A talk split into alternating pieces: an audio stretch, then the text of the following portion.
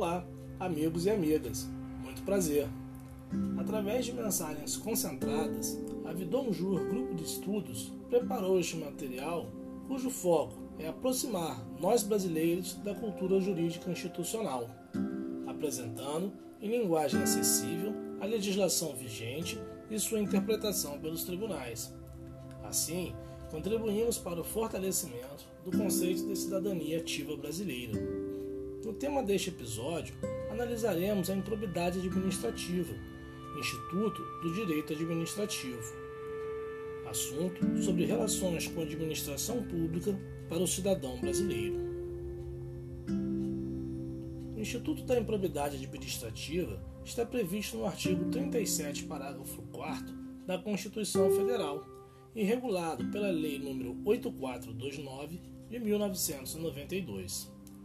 Inicialmente, destaca-se que a ação da improbidade é uma ação civil, mas não de caráter penal. Tramita no primeiro grau de jurisdição.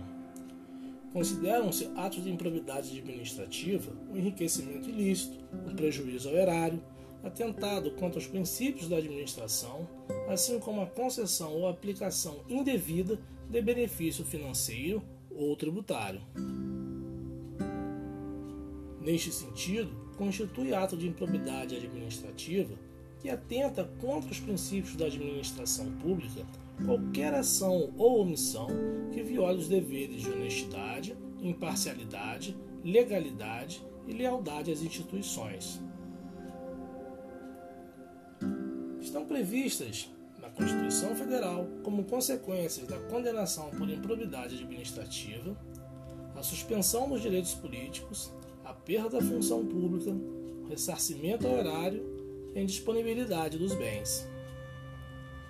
É importante mencionar que a Lei da Improbidade Administrativa estabelece que tanto a suspensão dos direitos políticos quanto a perda da função pública só se efetivam quando a decisão judicial transitar em julgado.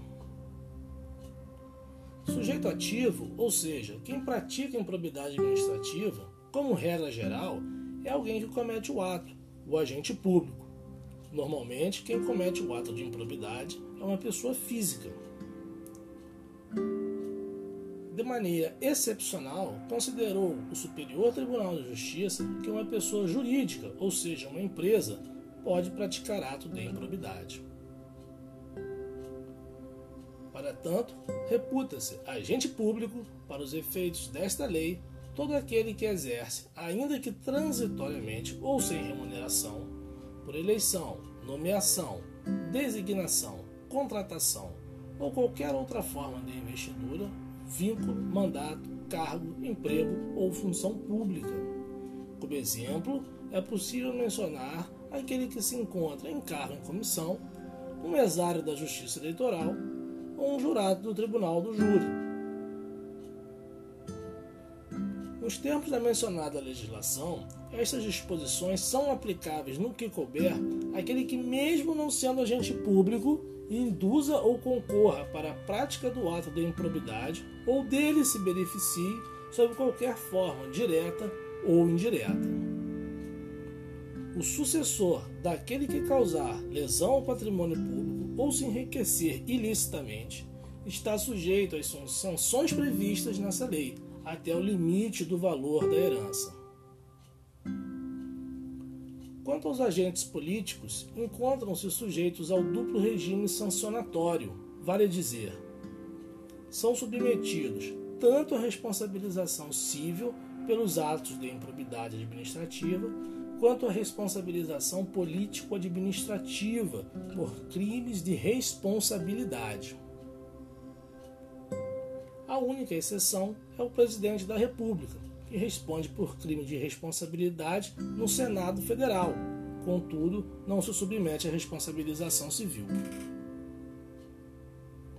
Sujeito passivo, ou seja, quem sofre o ato da improbidade administrativa, é sempre uma pessoa jurídica, vale dizer, administração direta, indireta ou fundacional de qualquer dos poderes da União, dos Estados, do Distrito Federal, dos municípios, de território, da empresa incorporada ao patrimônio público ou da entidade, para cuja criação ou custeio o erário haja concorrido ou concorra com mais de 50% do patrimônio ou da receita anual.